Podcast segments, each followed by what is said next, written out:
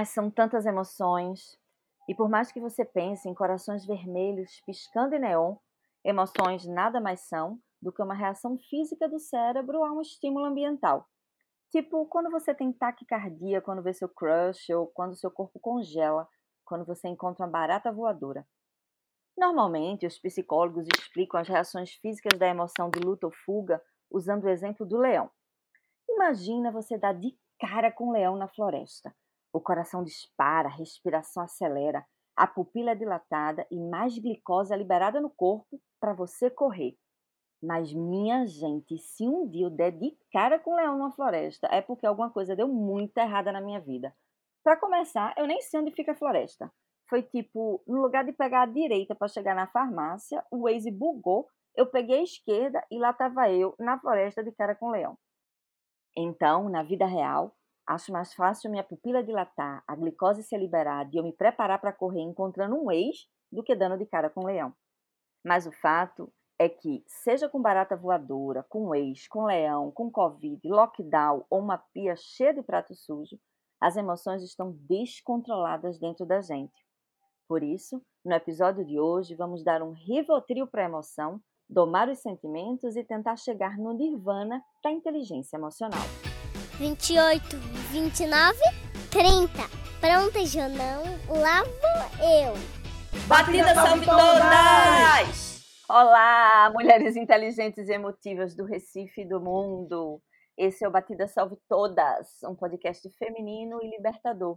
Eu sou Teta Barbosa, jornalista e publicitária. Carla Pinto, psicóloga, jornalista e terapeuta sexual. Eu sou Gabi Carlos, publicitária e educadora parental. E hoje vamos descobrir se inteligência emocional existe na vida real ou é pura ficção.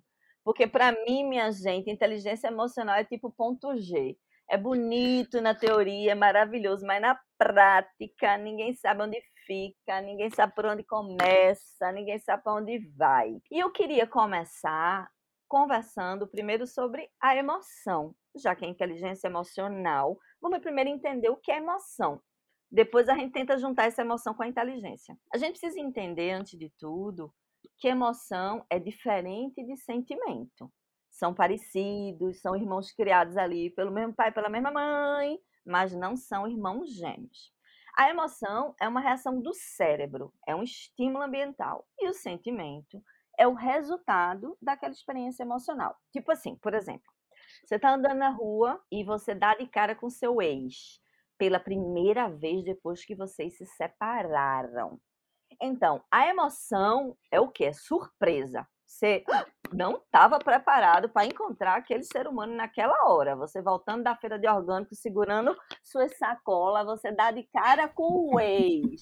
A emoção é surpresa. E aí a emoção, ela gera um monte de coisa física, que é o quê? Você, o coração dispara, você fica com a mão gelada, você fica paralisado, a boca seca. E aí, ou você se prepara para fuga, sai correndo sem olhar para trás, ou você vai lá falar, então você fica sem saber. Vou lá falar, ignoro, finjo que não sei, finjo que não vi, vou-me embora. E aí, uma vez que você definiu ali o que, que você vai fazer, qual é a sua fuga, Olha para isso. Ou quando a pessoa vê um ex na situação tão grave que passa uma ambulância. É o SAMU, já passou a correr. Esse podcast precisa de um patrocínio para ser gravado em estúdio. É. a pessoa fica tão num estado físico deplorável quando vê o ex que passa o SAMU imediatamente para saber se a pessoa precisa ser carregada. Essa foi boa. O sentimento que fica depois disso tudo podem ser vários, certo? Depende de como você acabou ali com aquele ex. Pode ser de saudade, Pode ser de culpa, poxa, não devia ter acabado essa relação. Ou pode ser de alívio, tipo, ainda bem que eu me livrei desse embuste na minha vida, que eu não preciso nem olhar para cara, você vira, vai para outro lado sem nem olhar para trás. Aí é o sentimento, não é isso? O sentimento de pode ser saudade e pode ser alívio. Ai, graças a Deus, não quero nem olhar para cá desse homem. Vamos embora. Vira aqui à esquerda sem olhar para trás. Certo, meninas? All right. Acertei a diferença de emoção e sentimento. Arrasou! É confuso, porque para a gente lá na frente ter a inteligência emocional, ou seja, a gente conseguir controlar a emoção, controlar o sentimento, primeiro a gente precisa identificar o que é emoção, o que é sentimento e quais são as emoções e nomear as emoções, né? Que é uma coisa até que a gente falou uhum. lá na comunicação não violenta. Primeiro você precisa entender o que você está sentindo para depois você reagir. É, Gabi, hum. a gente sabe que inteligência emocional é diferente de inteligência cognitiva. Então, a gente vê vários exemplos de crianças que se lascaram na escola, só tiraram hum. nota vermelha, não foram bons alunos e que se transformaram em adultos de sucesso. Sim. E o contrário também pode acontecer. Criança CDF que só tirava 10 e que não ocupam posições de sucesso depois.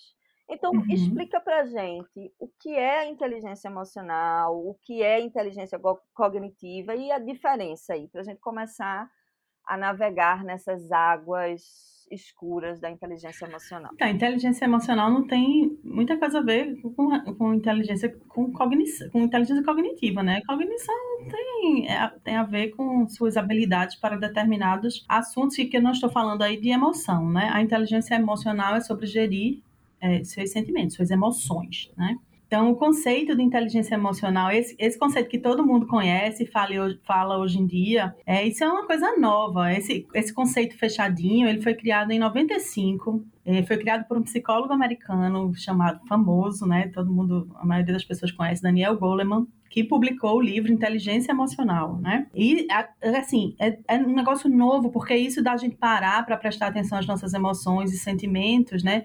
De onde vem, quais são os gatilhos, como reagir de maneira inteligente é, a esses gatilhos, né? Não é não foi sempre uma coisa natural para as pessoas, ou pelo menos não era uma necessidade que as pessoas achavam que existisse, né? E foi nessa época que Daniel Goleman é, forjou esse conceito de inteligência emocional que a maioria das empresas também começou a considerar a inteligência emocional como um fator importante para a contratação de pessoas, por exemplo. E aí eu gosto de falar sobre isso das empresas, porque é, situa a gente nessa década né, dos anos 90 que o mundo corporativo começou a questionar se valia mesmo a pena manter esse ou aquele funcionário que era impecável tecnicamente, isso que você falou, né, da inteligência cognitiva e da inteligência emocional, a diferença. Uma pessoa é, que tem uma inteligência cognitiva muito alta pode não ter sucesso, e o contrário, né, que você falou das crianças. Então, as empresas começaram a se questionar se valia a pena ter aquele funcionário que era tecnicamente perfeito, mas emocionalmente frágil, desregulado, que não conseguia trabalhar em equipe, que não conseguia ouvir, que não conseguia dividir, receber crítica ou criticar de maneira saudável, que não, não desestabilizasse todo mundo. E foi também por isso que as grandes corporações começaram a perceber que o velho modelo de liderança, né, o que não levava em conta a inteligência emocional, também estava começando a despencar. Né, uma nova geração de funcionários já não respondia mais produtivamente àqueles modelos antiquados, verticalizados, né, que a mãe da gente falava, né?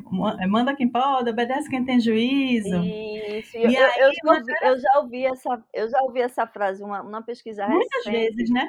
Muitas vezes, mas eu estou dizendo que a gente ainda ouve, né? Eu estou dizendo que eu, eu é. vi uma numa pesquisa recente de que ah. as pessoas são contratadas por suas habilidades técnicas, mas são demitidas pelo seu comportamento. Exatamente, é isso.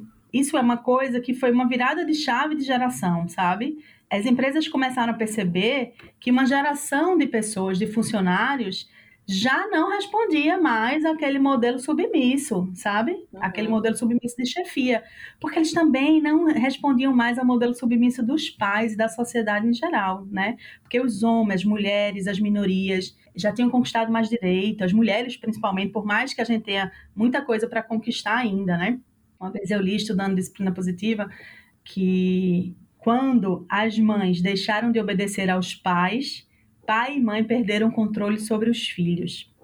Porque as crianças aprendem pelo exemplo. E se o exemplo de submissão deu lugar a outro, que agora, sei lá, fala sobre anseios e conquistas individuais, propósitos, independência, é isso que elas vão levar em conta. E foi isso que aconteceu. Uma nova geração começou a chegar às empresas, né? Ótimo. Portanto, né? aquela velha liderança engessada, ela caiu, ela não funcionava mais, né? As pessoas não sabiam conviver é, com outras, e as pessoas que não sabiam conviver com outras de forma saudável, essas que você falou aí, que são contratadas pela técnica, né, pelo cognitivo e são dispensadas pelo emocional, né? Essas que não conseguem colaborar, com, trocar com os outros, elas come precisaram é, começar a rever seus processos emocionais, porque elas viveriam, ou então elas viveriam isoladas em muitos aspectos, sem emprego, inclusive, né? Então, a, é, esse, esse boom da inteligência emocional, ele foi também motivado é, pela economia, né? Porque isso de você ser mais inteligente emocionalmente começou a valer muitos pontos no seu currículo. Ou Virou seja, algo urgente. Então, inteligência emocional é fruto do capitalismo? É isso que você está me dizendo? Não, não é fruto do capitalismo, não, certo? Não, não é que ela é fruto do capitalismo, não. É assim, eu, Daniel Goleman percebeu, na minha opinião, tá, essa virada de chave de uma nova geração. Entendeu por que essa nova geração não estava mais respondendo como antigamente, né? E depois dele vieram, vieram centenas de outras. É que o capitalismo, sabendo disso, sabendo que, opa, existe isso agora, né? Então, existe uma maneira da gente trabalhar melhor e da gente ser mais produtivo, né? Então, tem a ver com, com produtividade, sim. Né? Mas não é que a inteligência emocional surgiu por causa do capitalismo, não, de jeito nenhum. Ela é uma tendência necessária da humanidade, eu acho, assim, sabe?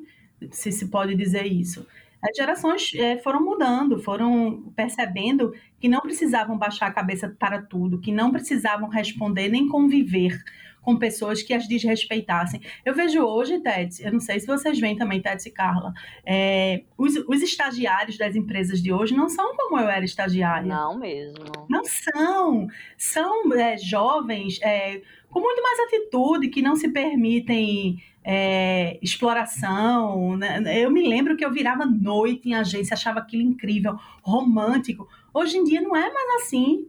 Não é mais assim, sabe? E eles têm uma... Até no próprio vestuário, fisicamente, tudo. não se impõe mais, né? Tudo é. é comportamental, tudo é muito diferente. E, e as é. mulheres também não admitem várias coisas que admitiam antes. Muito. Né? As minorias entenderam que tem seus direitos, né? Antigamente não era assim. Então o mundo tem outros exemplos. É claro que a gente precisa mudar muito. É claro que em alguns lugares mais, lugares mais do que em outros. Mas a gente tem muito menos exemplos de submissão para uma geração que veio, sei lá, mas aí, nossa talvez. Mas aí será que isso é porque essa nova geração aprendeu a gerenciar os sentimentos? Porque pelo que eu estou entendendo, é, pois é, porque veja, essa viradinha de chave aí, o pulo do gato da inteligência emocional, não necessariamente, ao menos, né? É, o pulo do gato é aprender a gerenciar os sentimentos. Então, o tempo de resposta entre a sua emoção e a sua reação. Então, Sim. o chefe te falou uma coisa que, que te incomodou, o seu marido falou uma coisa que te deixou humilhada. Então, o tempo entre você sentir aquilo, entender aquilo e reagir é que é o pulo do gato da inteligência emocional. Porque o que Sim. é que a gente faz? A gente... Que antes isso não existia, né? Você dizia, na... ok. Não, vou... engolia. Ou engolia, ou é. reage na lata, né? Porque agora você reage na lata. Para essa reação na lata, é preciso moderação, né? Exatamente. Mas antes é. a gente também reagia na lata. Você responde, você briga, você entendeu, manda merda, você, principalmente na relação a dois, na relação com os filhos, você reage de imediato. E aí, esse tempo para o raciocínio do estou sentindo isso, estou sentindo isso por conta disso, e a melhor reação para um resultado final melhor é esta. Então, esse tempinho aí de entender e reagir é que é o ponto G que ninguém acha, amiga. Pois é, porque a reação assertiva, né? É, é questão de segundos, já é o tempo, às vezes, de uma respiração mais profunda. Nessa impulsividade na resposta atrapalha todos os aspectos, né? inclusive a questão das nossas próprias emoções. Falar, pensar, são muitas consequências, e como você bem disse, até em relacionamentos. É aquela questão né, que uma palavra dita não volta. Não. E uma reação que você causa no outro, muitas vezes, é irreversível. Né? Essa tal da inteligência emocional dia a dia de praticar realmente não é fácil, Por isso precisa desse tempo que Teta bem colocou, né? Da respiração, sentir o momento, né? E perceber e não falar algo desnecessário, é, falar algo apenas suficiente, né? Às vezes você precisa parar, não tem aquela coisa, tomar uma taça de vinho e respirar, às vezes você tem que tomar uma garrafa inteira para poder chegar na inteligência emocional. É. é, às vezes uma, uma, uma, uma taça não dá, né? É, eu, eu ainda acho que o começo de tudo é, é a gente estudar e aprender sobre as emoções e sentimentos, né? Porque às vezes você reage de um jeito que você nem sabe por que você está reagindo que você vê uma situação assim e você se sente mal, você se treme, você não sei o quê, e você nem sabe de onde está vindo aquilo. Porque a gente não é educado para isso. Pois é, então é. tem que primeiro lá entender os sentimentos, entender a diferença de sentimento e emoção, entender aquela reação física que, que tem aquela coisa de luta e fuga, né? Se você vai correr, se você uhum. vai fugir, se você vai enfrentar se você vai mandar merda, se você vai engolir, porque em determinados momentos a inteligência emocional é engolir mesmo, é uhum. bom, deixa como tá, deixa quieto e depois eu respondo. É, é pensar, digerir para depois resolver, né? Aquele negócio da pausa positiva que a gente falou no episódio Depois mandar né? merda com as palavras mais bonitas, né? É, vê, o que eu quis dizer, só porque agora fiquei com medo de não ficar claro, é que assim, uma geração que sabe dos seus direitos, mas, tal, mas não foi emocionalmente educada isso. para reivindicá-los. Entende? Exatamente. Mais ou menos isso. Exatamente. Sabe? Porque quando a gente estudou, e aí é um outro assunto, que naquele fórum de 2000 que se foi definido as 10 habilidades para o futuro, que se entende hoje que o futuro uhum. profissional não depende da, da, das qualidades técnicas, depende de 10 uhum. habilidades que foram definidas, como criatividade, como socialização, como resolução de problemas e inteligência emocional. São várias as habilidades que uhum. fazem com que você vá continuar naquele emprego, não é só a inteligência emocional. E a inteligência emocional, para mim, é mais difícil porque lida com essa coisa da qual a gente não foi preparada, que é entender o sentimento é entender por que que se você vê uma barata, você sai correndo, se a barata não tem veneno, a barata não vai te morder, a barata não vai fazer nada. Por que, que se você encontra um ex, você tem uma reação física? Se foi você que quis aquela separação, se, foi, se você está feliz com a separação, mas mesmo assim o corpo reage. Então, o entender e o tempo entre o entender e o reagir é o pulo do gato. Quem conseguir Cinco estrelinhas no caderno. Esse reagir é corpo, a gente não tem como barrar ele, tá? Ninguém, tem, não. O, o corpo é. não diz assim, estou mandando uma emoção aí dizer, de é. terror, de fuga. Vai ver o ex, estou mandando aí. É simplesmente a emoção chega. Agora a gente tem que é. controlar algumas reações é, a determinadas coisas. Essa da emoção e tal, a gente não tem como. Mais ainda, a gente tem como controlar o comportamento, é, né? Comportamento. A emoção, a gente é difícil controlar. A, a, gente é, a gente é aquele filme da Disney das emoções. Como é o nome daquele filme que é no cérebro? É... Ah, é tão legal aquilo. É muito legal. Mente, você quer mente. É, é. Divertidamente. divertidamente. Pronto. Divertidamente, é, é muito Pronto. bom. As emoções são aquelas emoções ali jogando aquelas bolinhas em cima de você e, é. e você sentindo aquelas milhões de coisas. E aí você reage, como no filme, a criança chora, a menina fica sem falar com a mãe, fica com raiva da mãe, mas na verdade não é com raiva da mãe que ela tá, ela tá com raiva da situação, de ter se mudado, não sei o que, não sei o que. Então, é o pulo do gato mesmo é entender os sentimentos. Mas, vamos lá. A inteligência emocional, como é uma coisa tão nova, é uma habilidade que a gente pode desenvolver com algumas técnicas, né? Sim. Uma das técnicas é um negócio que está muito na moda, que é o mindfulness. Uhum. E o mindfulness é um negócio massa. É um negócio massa. Eu tento colocar no meu dia a dia, é difícil, é difícil, mas é massa. Então, Carla, eu queria que tu me explicasse aí um pouco, porque como você é terapeuta comportamental, além de sexual, mas terapeuta comportamental, exatamente, explica pra gente o que é o mindfulness na teoria e como essa técnica, como a gente pode usar no dia a dia e na relação com os nossos queridos parceiros. Veja, o mindfulness, né, que tem a ver também com mindset, Né? O mindfulness é aquela atenção plena, é você se concentrar, digamos assim, naquilo que realmente importa. E a partir dessa concentração, você, digamos, ter um comportamento mais assertivo, né? que é através do mindset, que é aquela atenção plena, atenção focada. É, apesar de não ter uma tradução exata né, para a língua portuguesa, que não tem, a ideia do mindfulness está ligada justamente a essa atenção plena, não é a tradução ipsiliter. Né? Mas nessa vida turbulenta da gente no dia a dia, o que é que o mindfulness propõe? A valorização, o foco naquele momento presente. Né? Só que essa aceitação é, do aqui e agora dos eventos diários certo? Por exemplo, essa técnica, é, ela é bem, vamos dar um exemplo nos relacionamentos, né? A gente precisa estar atento aos nossos mindset, como os especialistas dizem. Aí lá vem outro conceito, né? É, mindset é essa atenção, atitude mental com que a gente encara a vida. Ou seja, as nossas habilidades elas podem ser desenvolvidas por meio de observação. Aí o que é que a gente tem que utilizar? Boas práticas, algumas estratégias. Vou explicar melhor. Vamos dar um exemplo de algumas situações no dia a dia dos relacionamentos, para que nossos ouvintes possam entender melhor o que seria mindfulness em relacionamento e mindset. Ah. Por exemplo, quando você vai beijar o seu parceiro ou parceira, né? É, profundo, aquele beijo profundo. O que seria um beijo mindset, mindfulness? é você encostar o lábio devagar e sentindo a textura, o gosto, a intensidade daquele beijo e deixar o corpo ir reagindo.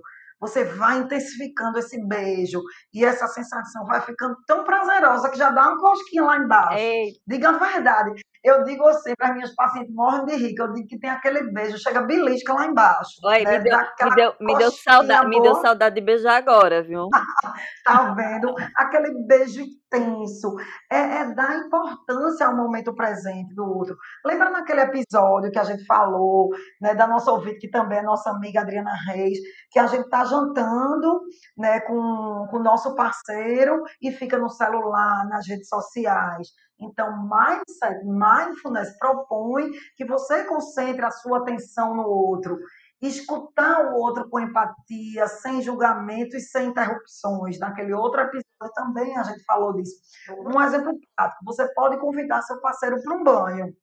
Aí vai passando o sabonete sobre o corpo dele, acariciando a pele, enquanto a água vai caindo nas costas lentamente, vai sentindo cada sensação desse banho a dois. É uma atenção plena, uma atenção focada, uma atitude mental que você desenvolve e aprimora para aquele momento que você está disposto a proporcionar, não só para o outro, mas para você mesmo. É, sobre o mindfulness, eu acho importante a gente falar do primeiro, antes de chegar no Mindfulness A2, a gente pensar no Mindfulness para a gente mesmo.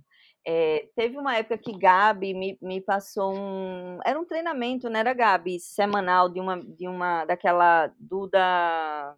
Pode me chamar de Duda. Pode né? me chamar de Duda, que era um todo dia era, era, era um tipo de meditação de mindfulness, então todo dia ela mandava uma mensagem. E aí foi quando eu entendi o mindfulness. Cada dia era uma tarefinha de mindfulness. Então era assim: tarefinha número um.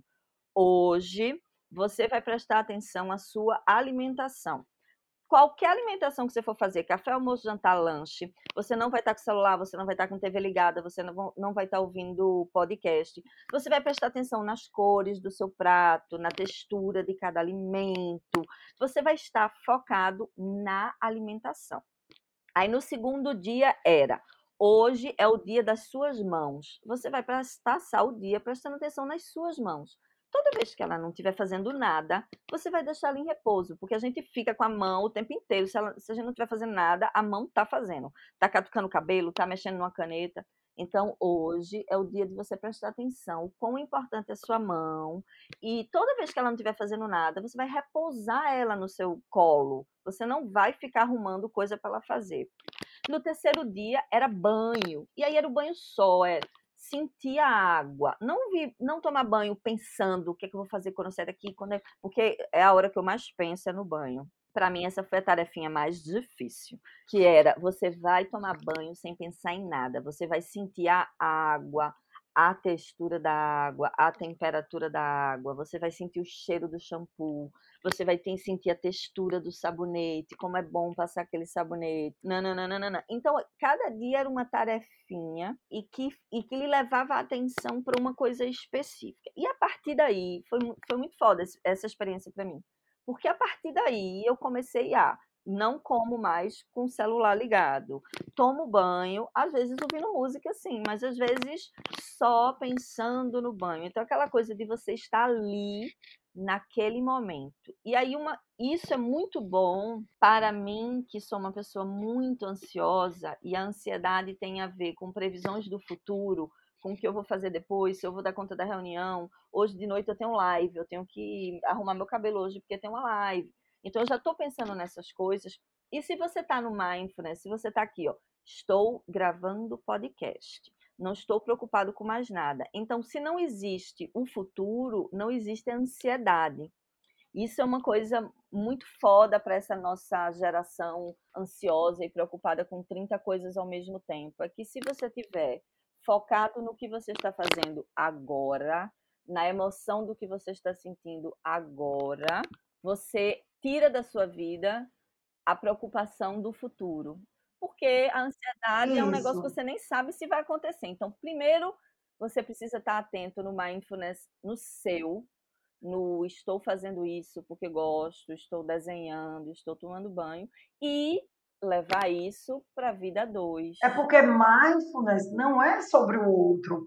Mindfulness é sobre você, o seu comportamento no aqui e agora né? Porque já pensou se todo mundo vivesse no mindfulness, né? Nós teríamos habilidade para lidar com nossos próprios sentimentos, com o momento presente e todo mundo estaria muito mais disponível, digamos assim, ao outro isso que você falou, né? São exercícios, na verdade, exercícios passados mesmo, é, né? comprovados cientificamente, de tarefa de casa, como é a terapia cognitivo comportamental. Tarefas de casa para que você possa evoluir, é, mas mais para você mesmo, entendeu? E quando a gente evolui para a gente mesmo, né, no dia a dia, é, inevitavelmente é o comportamento da gente no meio social para o outro. Eu lembro que Gabi falou muito bem num, num episódio, acho que foi um episódio retrasado, salvo engano, sobre a questão da atenção aos filhos né? Acho que foi nas linguagens do amor. E Gabi falou muito bem isso, que quando você está com os filhos, pode ser aqueles cinco minutos que ela disse ao marido, esqueça o celular, esqueça qualquer coisa, mas aquele tempo você está dando de qualidade. E mindfulness tem a ver com o momento presente, o aqui e agora, que você propõe um tempo para si e para o outro de qualidade. Então, imagino eu que se você está no aqui e agora, você consegue perceber melhor os sentimentos e as emoções, né? Para che chegar aí nesse nirvana da inteligência emocional. Você chegou no ponto G, meu bem. É... tá vendo? Nem doeu. Menina. Então, o negócio é mindfulness, é você ler e fazer exercícios. E será que online tem, gente? Exercícios de mindfulness? Tem, não deve ter, né? Tem, é uma coisa que você encontra. Assim. Isso, encontra fácil. E esses desafios ah. feitos você fez, o, do, o de Duda, são legais, porque você, você começa, né? Você começa a perceber que Exato. é bom, e aí depois você se aprofunda, é legal isso também. É a terapia auxilia assim. Você precisa de um mediador, porque às vezes você está fazendo uma técnica já evoluiu, tô foda. Então, aquele mediador é que vai dizer, olha, nesse aspecto, mindfulness pessoal, você está encontrando. Agora, a dois, você ainda está um fracasso. o mindfulness sexual, é, porque a tem isso, você crê que está arrasando. Ah, se tu dissesse né? que a dois eu sou um fracasso, eu vou chorar três dias, meu Rivotril está dando conta Não, mas, não, mas veja, não existe uma pessoa fracassada em aspecto nenhum. Existe aquela que não quer evoluir, né, que, que muitas vezes não teve essa habilidade emocional, não aprendeu o suficiente, justamente porque a ansiedade atrapalha, impulsividade atrapalha, questões do dia a dia do comportamento do outro também atrapalham. Jamais eu diria que uma pessoa como você, que independente de ser amiga, eu sou fã, você não tem como fracassar em área nenhuma. Agora, nós, enquanto seres humanos, nós temos sempre, em todos os aspectos, algo a evoluir. Né? Então, assim, tem gente que faz o mindfulness massa, pô, no trabalho ela tá foda, se deu super bem. E quando vê na terapia sexual, que também tem mindfulness, tá uma bosta na cama, não aprendeu nada de mindfulness. É, porque não, não então, está ali 100% naquela situação. É, né? esse sexo tântrico é bem mindfulness, Carla. Bem mindfulness totalmente mindfulness, sexo tântrico, né? É porque, veja, se sexo já é uma coisa boa e com atenção plena, né? Me dê papai, como diz a história. Porque quanto mais atenção a gente tiver na prática, então, o que, é que seria importante e eficaz nesse caso? O Gabi falou uma coisa muito bem: sexo tântrico está dando o que falar. Eu conheço pessoas, prestem atenção, hum. pessoas estão atingindo facilmente o orgasmo, principalmente mulheres, só com massagem tântrica e que muitas vezes nem tocam na área genital. Não toca em seio, não toca em vulva, em vagina, em clitóris, não toca em nada. Para você ver que é um exercício, né? É, é uma atividade, né? É, que, que propõe o quê? Quebra de tabu. É você conhecer o próprio corpo, que a gente tanto fala de empoderamento, eu digo assim, mais para as mulheres, né?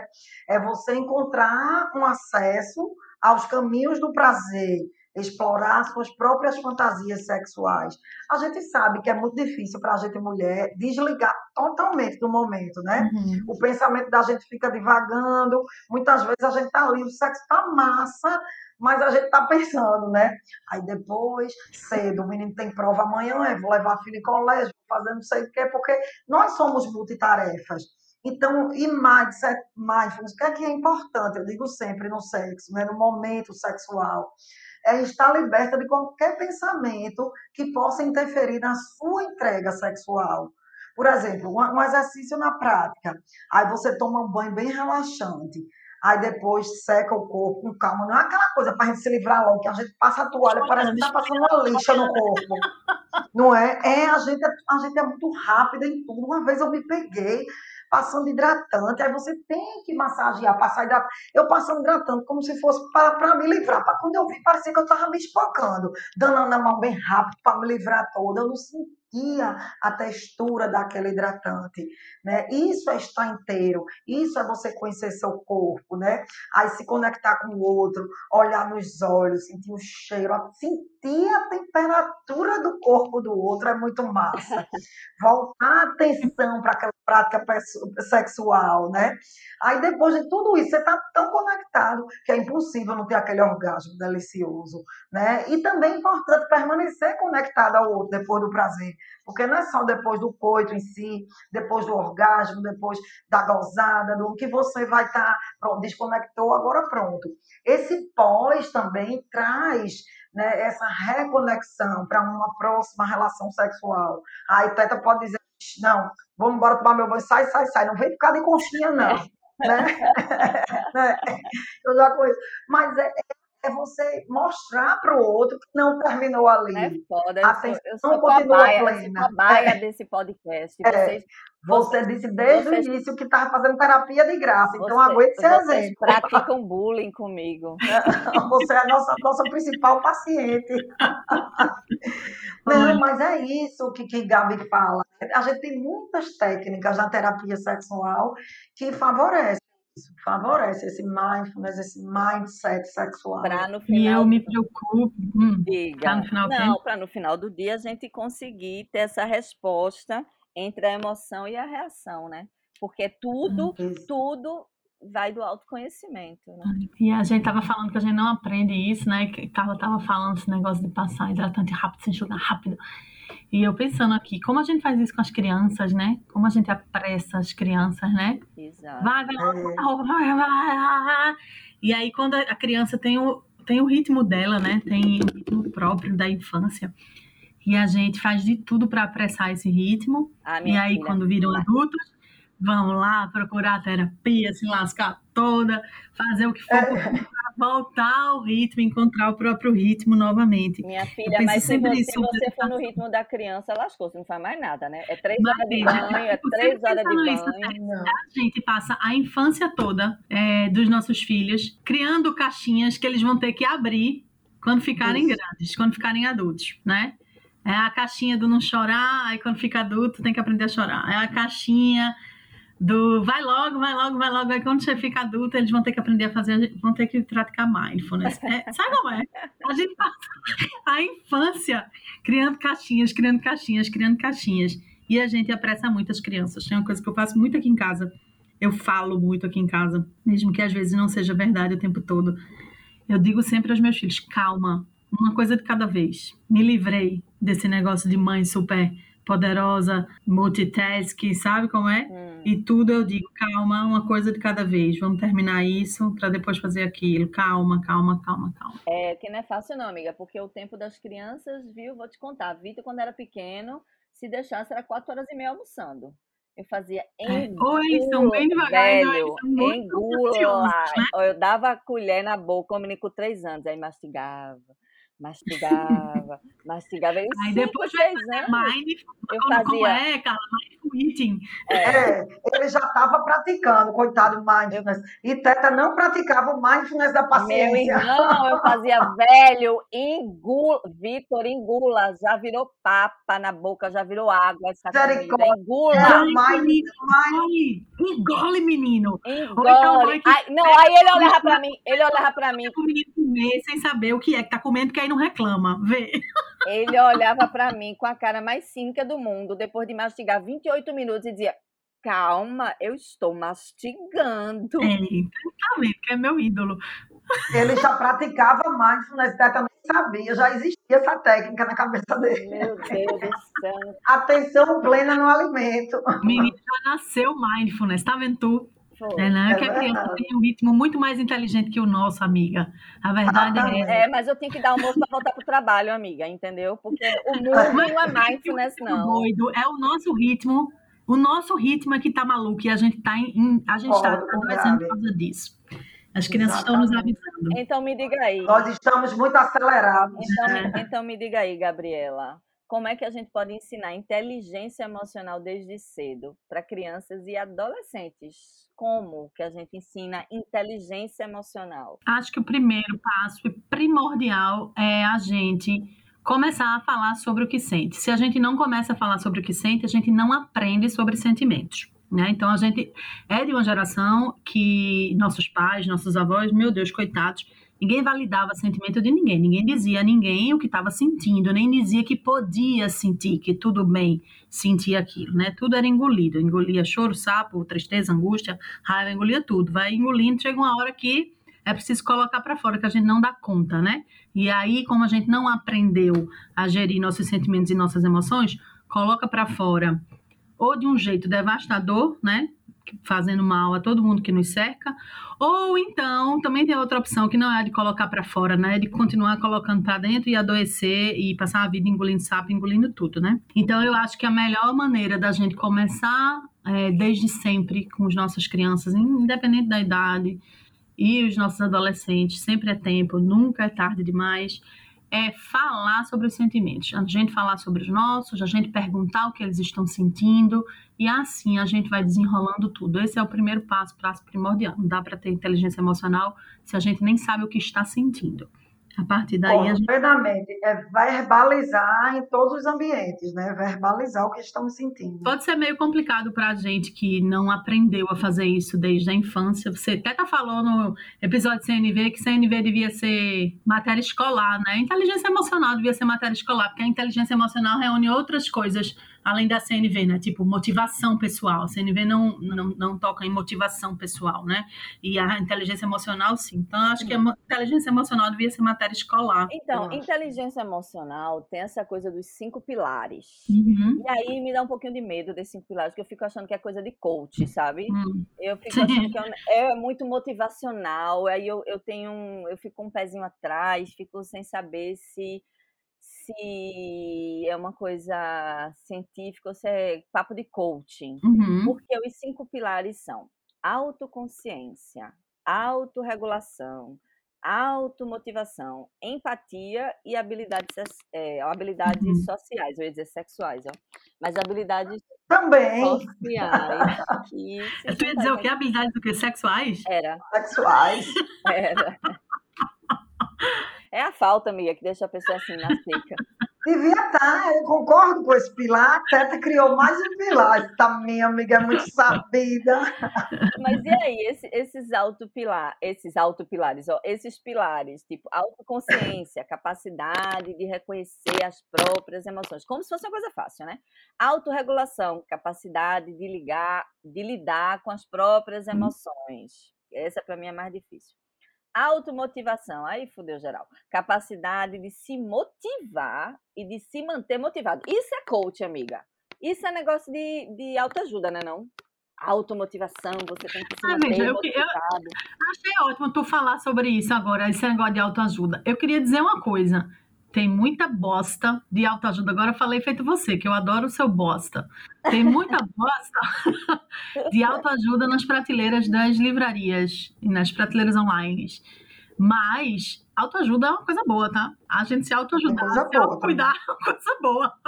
Eu acho Virou que... um termo pejorativo, né? Porque, enfim, são, é uma profusão de literatura de autoajuda e nem todas né, são boas, mas autoajuda é uma coisa boa, né? Mas veja, a, não, não é uma coisa que não faz sentido, porque na minha cabeça, autoajuda só está ajudando o autor que escreveu e vai ganhar dinheiro. Porque se é auto. Depende do autor. Se é sua própria ajuda, não é alguém que vai te ajudar, entendeu? Não é o autor que está ganhando dinheiro, é auto, é de você mesmo. Então eu, não, eu fico confusa aí com autoajuda. Meu irmão tem esse mesmo discurso de você, que eu sou muito preconceituosa, que autoajuda tem muita coisa boa. Inclusive aquele livro que eu amo, que eu te emprestei, que é O Poder do Hábito. O Poder do Hábito, tá? maravilhoso. Tá lá. Eu tenho, eu li. É maravilhoso. Está lá na parte de autoajuda, apesar de que eu achar que. Eu acho que não é autoajuda, não. Para mim, ali é ciência, porque é um jornalista que fez uma investigação e que entrevistou pessoas. E entrevistou neuro, é, psicólogos, neurocientistas. Então, não é autoajuda. Mas, CNV é autoajuda. É você se autoajudar, se auto autocuidar-se. É porque esse termo, esse termo. É como o Gabi disse, ficou muito é, pejorativo. pejorativo. Porque tem muita porcaria mesmo. É, alta... Inteligência emocional, esses passos, na verdade, vão nortear até para uma pessoa leiga, por exemplo, autoconsciência, mas é mesmo. A gente já falou aqui, se a gente não conhecer as próprias emoções, como é que a gente vai lidar com as situações? Isso vai afetar diretamente o comportamento da gente. Você tem que estar motivado para ter atitude. Então, dentro desses, desses pilares, existem exercícios específicos que vão fazer que o criador, como elas Goleman, que criou tudo né? Como foi que ele criou? Vendo, aplicando as técnicas, vendo a resposta do comportamento é ciência. Então, acho que o preconceito de Teta é quando a ciência ela é assim, estabelecida, vamos dizer, em padrões ou em técnicas, né? uhum. né? e as pessoas de autoajuda se utilizam também dessas é, técnicas amiga, automotiva né? Automotivação, capacidade de se motivar e de se manter motivado é muito, eu acho que é muito... E se eu trocasse a automotivação aí por resiliência? É, mas, é, é mas resiliência é o quê? Me explica aí mesmo que é resiliência. É isso. resiliência é você é, ter a capacidade de enfrentar é, digamos assim, os fracassos da sua, da, da sua vida, né? Resiliente. Diante de uma adversidade, né? Você saber criar forças Mas, amiga, e tem a ver com a motivação também. A gente é mulher, a gente já nasce com resiliência. A gente não, não precisa... nunca. Eu tô mais mulher do que brasileira. Amiga, a pessoa que nasce mulher, a uhum. pessoa já nasce toda cagada, toda rolando merda e você conseguindo administrar ali todas as adversidades, porque o mundo é patriarcal e tudo gira contra a mulher, e você já nasce botando a resiliência em prática aqui, ó, desde os três anos de idade, dando lapada aqui de um lado do outro, de um lado do outro, entendeu? Então eu não preciso de nenhum coach para dizer, olha, você precisa se levantar diante das adversidades. Na hora que Neguinho me deu um chute na bunda quando eu estava grávida de dois meses e eu tive que passar a gravidez sozinha, Eu não precisei ler sobre resiliência, que você precisa e contra as adversidades. Olha, eu tô grávida, tô sozinha. Ok, vou precisar resolver, certo? Vamos lá. Pronto, resolvi. Entende? Coach, tudo bem, mas aqui de uma terapia é, precisou. Não vê, não. Não, terapia é bom, mas eu não preciso ler um livro de coach de resiliência, da importância de superar os próprios desafios, eu às vezes algumas pessoas se encontram nesse eu universo, né? preconceito, né? desculpa. Elas conseguem, é, eu estou percebendo, mas tudo bem. A gente percebeu. Desculpa, gente, eu tenho preconceito com com autoajuda e com Paulo Coelho, tenho preconceito com Paulo Coelho e tenho preconceito com aquele pintor que mora em Miami, que é brega, que dói.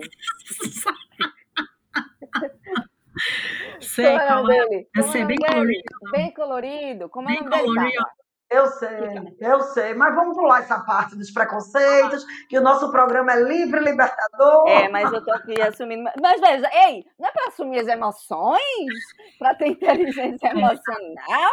As emoções, mas conceitos pré-estabelecidos, não. Eu ainda, eu ainda não entendi porque você não gostou da automotivação.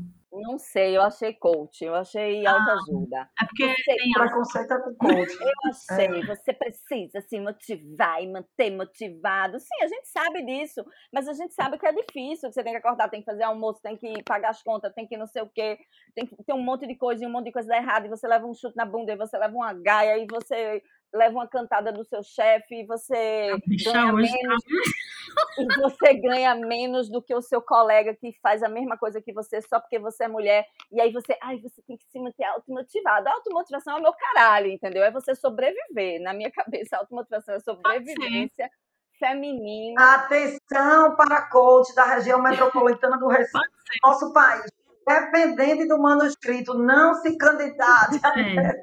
É. é, não, e o pior é que eu conheço várias pessoas que são coach que eu amo e que, enfim, eu entendo o trabalho, entendo, respeito, mas eu, eu tenho um pezinho no preconceito. Desculpa, eu tô, eu tô apenas assumindo minhas emoções aqui, ok? okay. E meus sentimentos. Aí o que. Olha, qual foi a emoção? Fiquei um pouco raivosa. Fiquei um pouco. Fiquei desbocada.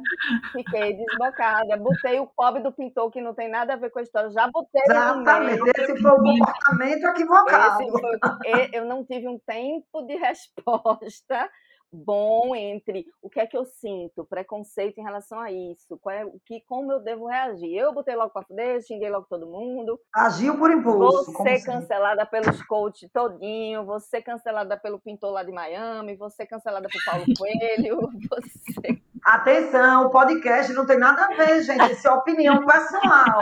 Pintores, coach, a gente quer todo mundo no Carla, você não está acolhendo meus sentimentos. Cadê a empatia? Eu acolho. Cadê a escuta empática? Olha, eu quero dizer que vocês estão se autodesviando do tema.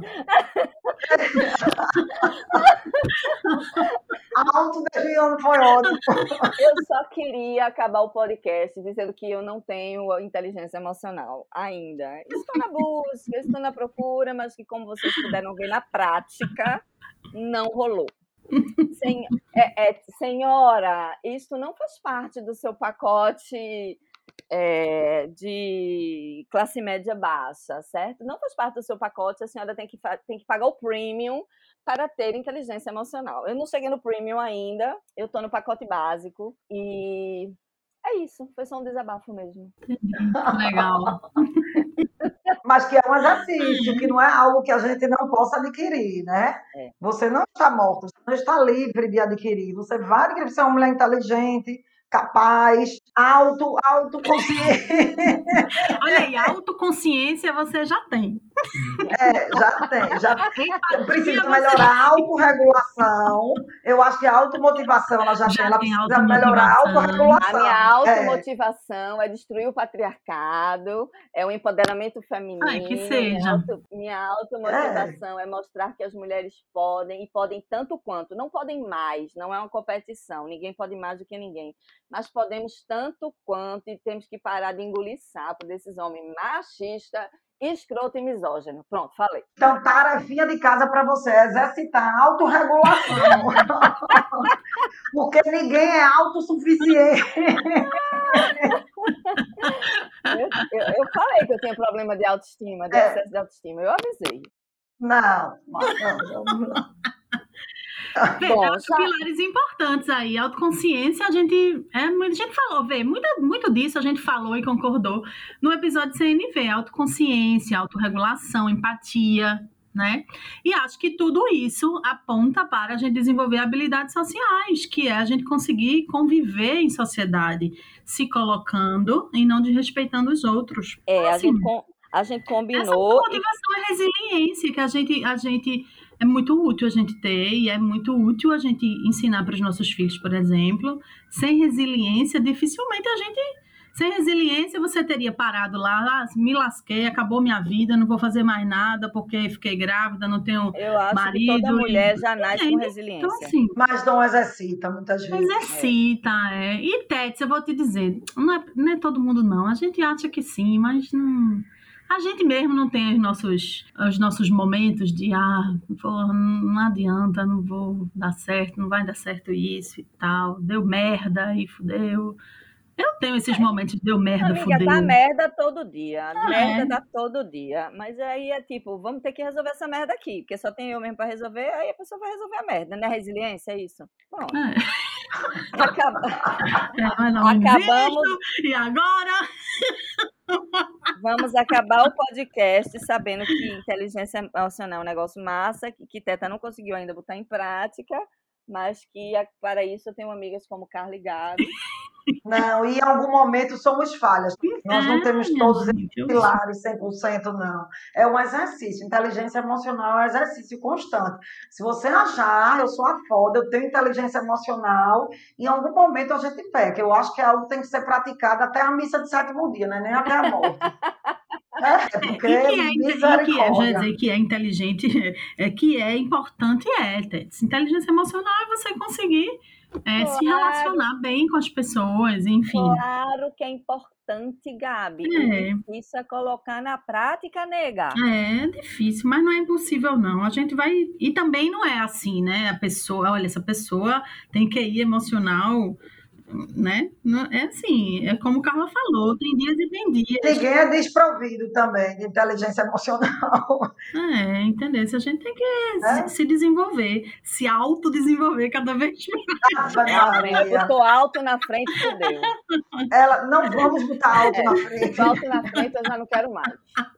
Eu já não quero mais. Mas, ó, eu tô no caminho, eu tô fazendo. Yoga, você não faz yoga? Então, tentei duas vezes. Meditação. Menina, meditação, ela faz. Tentei fazer yoga duas vezes, achei um saco. Que negócio chato do caralho. Achei muito ruim. Porém, acho que é um negócio que vai me fazer bem. Eu acho que eu fazer em casa sozinha, olhando no celular, não rola. Eu acho que eu tinha que ir para uma aula de yoga, entende? Para você entrar no ambiente você está fazendo yoga, aí você ouve a máquina parar e você está no meio do exercício dizendo, eita, eu tenho que estender a roupa, não rola. Não. Porém, meditação é uma coisa que está rolando sim, é verdade, Carla. Todo dia de noite eu tô, tô baixo um aplicativo de meditação. Tem uma evolução aí. É auto-meditação. é... Isso é meditação, não tem auto, não. Ah, tá. Ah, tá. Então, é então, é isso, gente. É, assim. É. É. Acabamos com nenhuma conclusão. Não, acabamos com a tentativa de exercitar a inteligência emocional, praticar mais mindfulness, ter mindsets na vida. É, mindfulness é um negócio que, que realmente tem tem me feito bem, assim, eu tenho tentado... De falar sobre nossos sentimentos, ensinar nossos filhos Noções. a falarem, motivar, olha aí, motivar nossos filhos a falarem sobre o sentimento deles. É verdade, vou conversar com Isso, isso desenvolve a empatia, quando a gente fala do que a gente sente, a gente também consegue perceber o sentimento dos outros com mais facilidade, entende? Entendo, Cabe, entendo, entendeu, entendo, entendeu, entendo. Entendeu? Entendo. O difícil é, é botar na prática, porque, enfim, a gente vive nesse mundo tão louco, tão exigente, tão patriarcal, tão opressor, tão opressor socialmente. E eu nem estou falando só em relação ao patriarcado, em relação às mulheres, mas em relação a todas as lutas uhum. identitárias, em relação às mulheres negras, em relação à LGBT, à homossexualidade. É tanta opressão, entende? Que às vezes a reação. Eu estava lendo outro dia sobre como as mulheres negras foram sempre consideradas mulheres raivosas.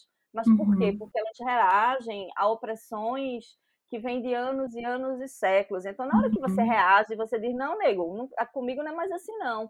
E aí ela, e aí ela tem que reagir, ela, ela tem que, que se posicionar de uma maneira muito forte para entender que não, uhum. com ela não vai rolar aquilo, e aí ela, ela é considerada raivosa, entende? Uhum. Então, às vezes, eu acho que a nossa reação, a minha principalmente, tem sido muito eu não vou dizer reações raivosas, mas reações muito energéticas, no sentido de não, isso aqui não vai mais me atropelar, entende? Uhum. Então, por isso que eu não consigo ali equilibrar a maneira de falar, o, uhum. o, tempo entre o sentir e o falar, porque aquela são opressões de tanto tempo, são relacionamentos tóxicos de tanto tempo, uhum. são coisas que vão lhe atropelando, lhe atropelando, que chega uma hora que você não tem esse, essa inteligência emocional de respirar, sentir, usar a comunicação não violenta, você vai dizer, não nego, isso não me atropela mais, sabe assim? Sai de junto de mim. Então, sim, tenho muito que aprender, Porém, entendo também que estamos vivendo nesse momento em que às vezes tem que ser pé na porta para colocar limites nessa sociedade opressora, socialmente, racialmente, patriarcalmente, entende? Então, desculpa, voltei para o meu discurso feminista que não tem nada a ver com Hoje é o dia do desabafo. Eu é, e acho, Ted, sabe que eu acho que assim que a raiva não é você tá falando aí de raiva, né? Eu tô entendendo de reagir com raiva. Eu acho que a raiva é um grande motivador e a gente pode usar a raiva ao nosso favor, entende? Eu não acho que a gente tem que. A, a, raiva ela não vai ser excluída do mundo, não. Não, amiga, eu tô aqui na força é, do ódio. É, a raiva, a, a, raiva motiva a gente, leva a gente a, a, a fazer, a construir muitos, em muitos aspectos. É, e a... A, a raiva é, motiva, a raiva é um sentimento. O que a gente tem que ter cautela é como esse sentimento vai ser motivado e alimentado para ter cautela no Como comportamento. É. Você não pode ter um comportamento raivoso, não deve ter. Muitas vezes a gente tem. A raiva é o que motiva, mas aí você tem que ter autocrítica. Ah, não, mas é para ter cautela no comportamento. Vocês vão abrir uma e empresa veja, automotiva, vocês vão vender.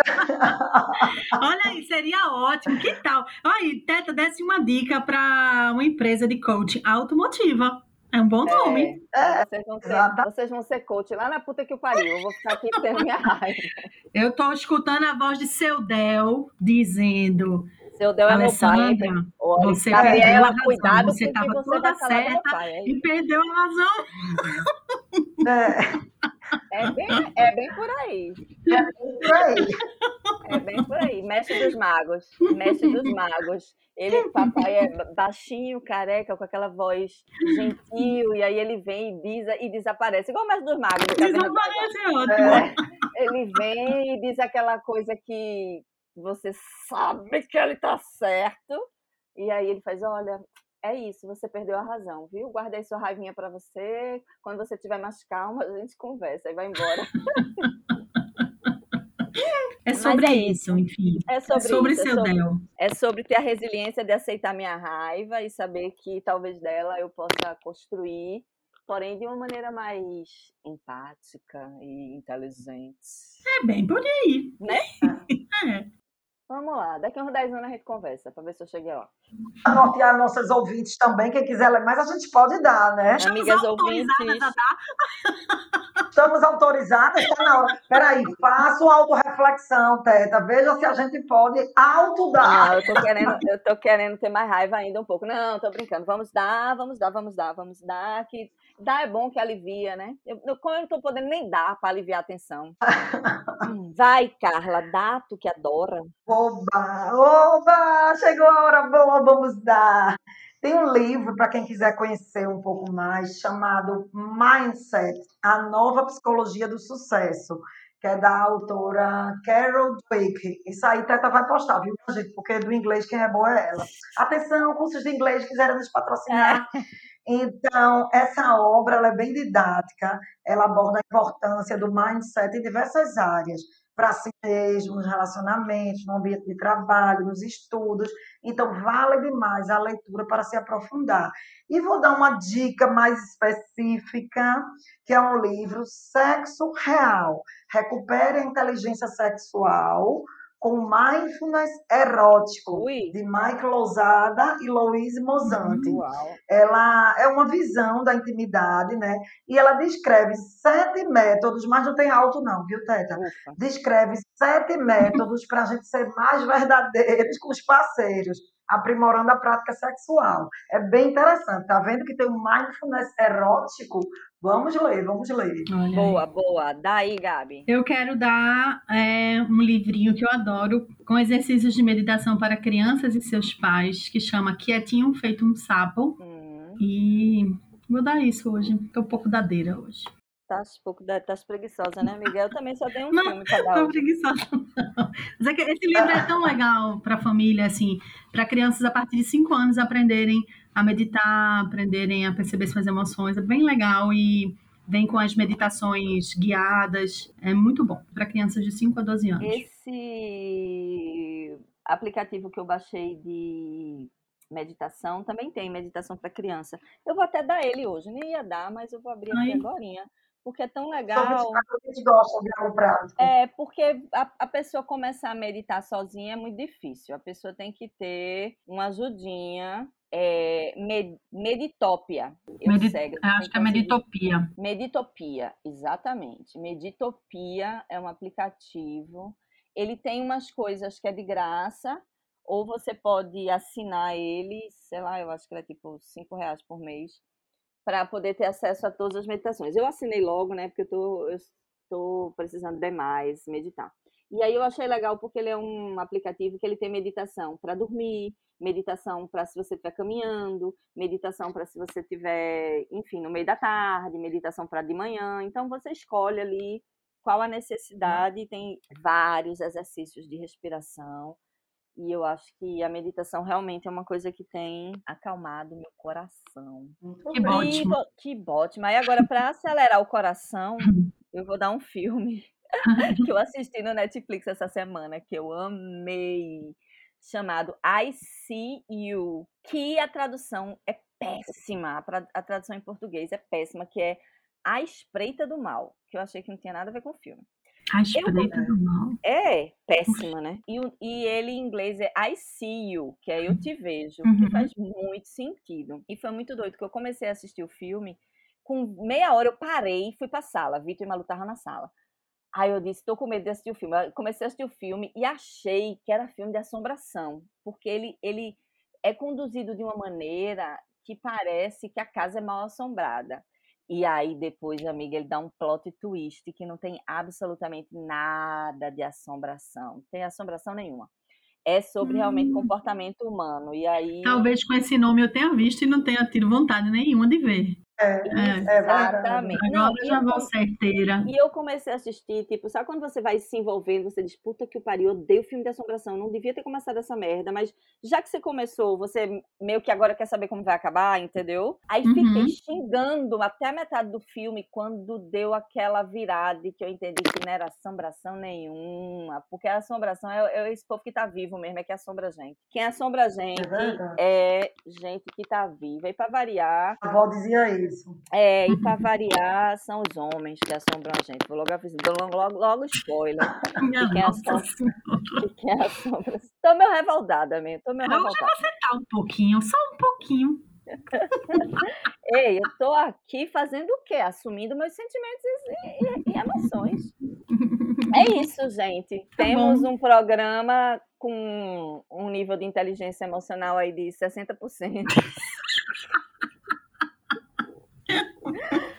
70, porque Carla e Gabi têm inteligência emocional e os 30% sem inteligência ah, sou eu. Ah, meu Estamos Deus. exercitando. Bom, é isso? É isto. Foi lindo. Agradecer as nossas inteligentes, né, Tata? Agradecer as nossas inteligentes Sushi Barbosa, que edita nosso programa. Se você está criando o podcast e precisa de alguém para editar, Sushi pode te salvar. E nossa maravilhosa Malu Vidal, arroba Malu Vidal, que é que faz nossas artes. E agora tá bem empenhada, porque Gabi botou para lascar nela, disse que tinha que ter post todo dia. Tinha que ah, Olha, Gabi disse que ia fazer um planejamento de comunicação, que a gente sabia se comunicar, que a nossa rede social tava muito parada, botou para lascar em mim, Malu. A pobre da Malu tá louca trabalhando, fazendo post. Porque Gabi fez uma porra do planejamento. Fez pressão. Tá difícil hoje, hein, amiga? A publicitária dentro dela falou maior, falou mais alto do que a, a educadora parental. Ela botou para lascar Não diga maluco. isso, não, porque eu falei com delicadeza, gentileza, ofereci soluções. Foi não foi? foi? Quero morrer, amiga. Quero morrer, amiga. Foi não foi? Ofereceu soluções. Resolve aí a solução dela. Olha, eu acho que a gente tem que postar mais, tá? Daí eu, tá. Aí lá vai eu e Malu passar o dia pesquisando que porra a gente vai postar, que porra a gente vai fazer não sei o que lá, e tô eu pesquisando meme, enfim. Mas deu certo, vai ser ótimo. Nossa, nossa rede social vai estar um sucesso do verão, arroba Batida Salve Todas. Eu sou arroba Teta Barbosa, se você quiser seguir a minha não inteligência emocional no Instagram. Gabi é arroba sobre elefantes. Se você quiser seguir essa gentileza e empatia e quiser aprender aí como ter inteligência emocional com os seus filhos e adolescentes. E nossa maravilhosa terapeuta sexual, arroba Psi Carla Pinto. Carla Pinto, Psi, underline. Foi mal, amiga. Hoje eu tô confusa e fragmentada. Não tem problema. Carla Pinto Psi, para você ir atrás dos conselhos maravilhosos dela ah. sobre terapia sexual e terapia comportamental, né? Isso. Até próxima terça. Até. Quando falaremos sobre. Lugar de fala. Lugar de Lugar de Ó, é treta, viu? O próximo programa é treta do começo ao fim. Que lugar de fala. Olha, lugar de fala é treta, viu? Prepara aí. Mais do que esse de agora. Muito mais. De hoje. Lugar de fala, tu se prepara, viu? Tu vai aí, tu toma um Rivotril antes e um depois. Beijo. Beijo. Beijo. Beijo. Beijo. Até a próxima terça.